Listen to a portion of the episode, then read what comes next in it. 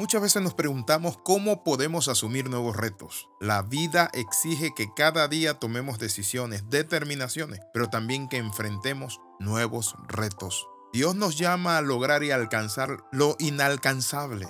¿Por qué lo hace? Porque nuestro Padre Celestial quiere que nosotros alcancemos cosas grandes. Bienvenido al devocional titulado Asumiendo nuevos retos. La Biblia dice en el libro de Josué capítulo 3, verso del 1 en adelante, que cuando el pueblo de Israel se disponía a cruzar el Jordán, llegaron a la orilla de este río donde acamparon antes de cruzar. Tres días después los jefes israelitas fueron por el campamento y dieron al pueblo las siguientes instrucciones. Cuando vean a los sacerdotes levitas llevar el arca del pacto del Señor su Dios, dejen sus puestos y sigan. Dado que ustedes nunca antes viajaron por este camino, ellos los guiarán. Quédense como a un kilómetro detrás de ellos.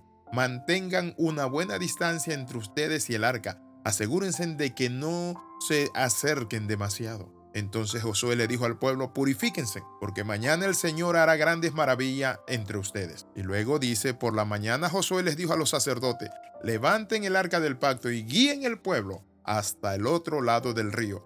Así que ellos se pusieron en marcha y fueron delante del pueblo. Todos en la vida enfrentamos nuevos retos, pruebas, dudas, temores, luchas, deseos, sueños, metas por alcanzar. Al tomar decisiones muchas veces lo hacemos sin saber a ciencia cierta qué va a resultar. Algo similar le ocurrió al pueblo de Israel en este pasaje de la Biblia que nos relata el libro de Josué. El cruce del río Jordán y la entrada a Canaán nos representa algo. Nos habla a nosotros acerca de los pasos contundentes que tenemos que dar para alcanzar nuevos retos y salir del área de confort. Dios no nos llamó a ser conformista. El Padre quiere que nosotros alcancemos y logremos cosas grandes y maravillosas, de tal manera que Jesús nos los repite y, nos los dijo y nos los recuerda. Las obras que yo hice ustedes la harán, y aún mayores porque yo voy al Padre. Hoy nosotros también tenemos que enfrentarnos al cruce difícil de nuestra vida, en esta nueva modalidad que hemos pasado.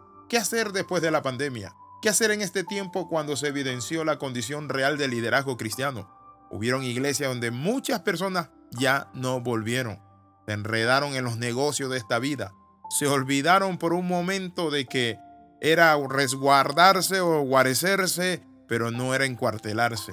Y hoy ya no brillan. ¿Qué podemos hacer nosotros para tener un nuevo tiempo con Dios? En primer lugar, debemos tomar un tiempo de descanso, pero sin relajamiento. Dice la Biblia que reposaron tres días, descansaron tres días, habían estado en el desierto por 40 años Ahora, ¿por qué Dios le pedía guardar tres días de reposo, de descanso?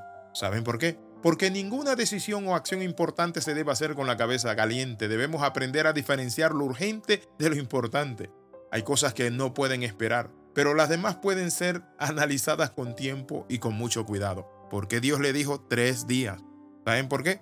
Porque ellos podían lanzarse al triunfalismo, pero también nos habla de algo que cuando vamos a tomar decisiones y dar pasos de fe para conquistar algo, es necesario ir descansado. Es necesario ir con una mente abierta, con una mente, mi amigo, y una batería recargada. Hay muchos pastores, siervos de Dios que no toman vacaciones.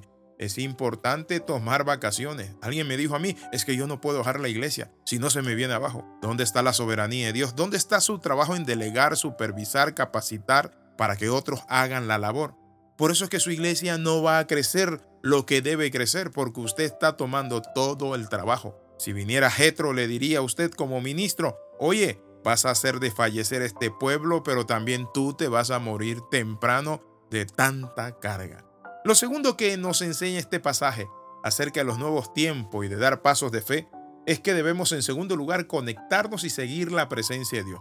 Por eso la instrucción era clara. Cuando vean el arca, marchen en pos de ella, no delante de ella. El arca representa la presencia de Dios. Debemos marchar con la presencia de Dios. Aquí se hace referencia al arca del pacto de Jehová, construida en el desierto y que simboliza la presencia de Dios en medio de su pueblo. Hasta ahora ellos habían sido guiados por una columna de humo. Ahora sería el arca la que mostraría el rumbo. El arca se menciona siete veces en este capítulo. Debe haber una cierta importancia en ello, claro que sí. Debemos poner nuestros ojos en Dios. Jesucristo es el arca de la alianza del nuevo pacto, así que nosotros debemos seguir al Señor.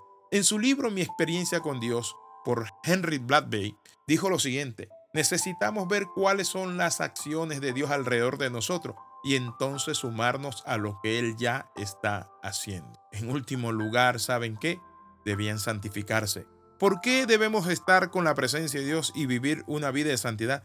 Porque la santidad, dice la Biblia, conviene a tu casa. Cuando usted vive en santidad, usted está caminando en dos niveles. Uno de pureza y dos de separación. Separarnos del mundo, pero también Dios nos honra santificando y purificando nuestro corazón. Quiero invitarle a orar. ¿Quiere usted emprender cosas nuevas y grandes en este nuevo año que viene?